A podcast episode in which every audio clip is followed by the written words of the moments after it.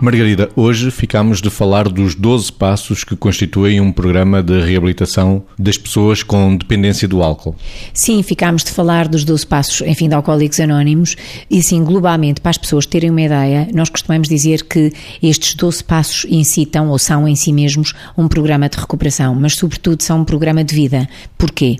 Porque vão desde um primeiro passo em que a pessoa quebra a sua barreira de negação face à consciência que tem de que o álcool lhe causa problemas, porque este é o primeiro grande obstáculo a que a pessoa adira a ter ajuda, coisas como amanhã, se quiser, paro, outros bebem mais do que eu, eh, eu controlo, são tudo formas de negação, não são só as pessoas que dizem eu não bebo, esta seria a forma de negação mais básica. Portanto, as pessoas têm de facto uma enorme barreira de negação na aceitação de que o álcool lhes causa problemas, até depois o conceberem ao longo destes 12 passos, dessas 12 etapas de, de recuperação conceberem a existência de um poder superior, mas atenção que não é um grupo religioso, é um grupo para, para todos, no fundo. Um poder superior, ou seja, Deus, tal como cada um o concebe, na perspectiva de agir e confiar, ou seja, a pessoa sabe que o que tem que fazer a sua parte é parar de beber e depois confiar que algo mais do que o próprio o ajudará, seja a força do grupo, um poder superior, Deus, como cada um o concebe, etc.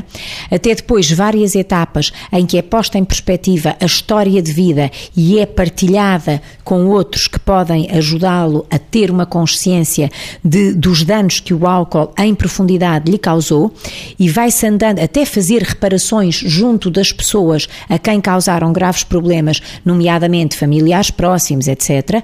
E até ao último passo, em que a pessoa que entra em recuperação vai ajudar outros que ainda não estão em recuperação a poderem ficar sensibilizados para pedirem ajuda e começarem também eles mesmos a quebrar a sua barreira de negação e entrarem no seu processo de recuperação.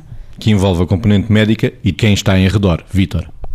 Sim, começando por quem está em redor, é evidente que aqui é muito importante a postura e a atitude de quem de facto rodeia a pessoa com, com dependência do álcool, seja a um nível aparentemente mais distante, mas onde, a pessoa, onde as pessoas passam muito tempo, que é no seu meio laboral, e ter uma atitude que, em que quem é empregador se disponibilize para tratar estas pessoas em vez de as rejeitar e nas empresas poderem existir programas no âmbito da medicina do trabalho e dos recursos humanos implementados para dar resposta a estas pessoas. Muitas vezes não é assim, mas devia ser.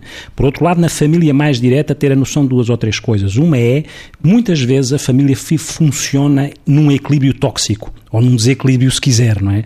Que é aquilo que nós chamamos de codependência. As pessoas habituaram-se a funcionar num registro em que criam um equilíbrio que é tóxico, ligado ao álcool, porque há um que consome, há o outro que vai tratando das coisas e resolvendo os problemas, e depois, para confrontar de uma forma assertiva o outro com a necessidade de se tratar, a própria pessoa confronta está amputada dessa potência de confrontar verdadeiramente porque está a viver dentro daquele equilíbrio tóxico que se chama a tal codependência.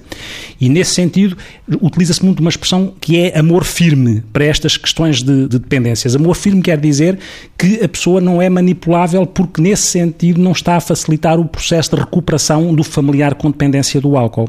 E, e portanto, esta noção do amor firme é fundamental porque senão a, a, a situação não, não se resolve. Por outro lado, na parte médica, Existem medicamentos que muitas vezes vão ao encontro daquilo que é tentar ajudar no processo de craving. O que é que é isto? O craving é a apetência pelo álcool. Existem alguns medicamentos para cortar a apetência. Não esquecer que estas pessoas podem estar deprimidas e que podem ter que fazer ali ou ocular antidepressivos porque o álcool e a depressão são parentes que se interceptam.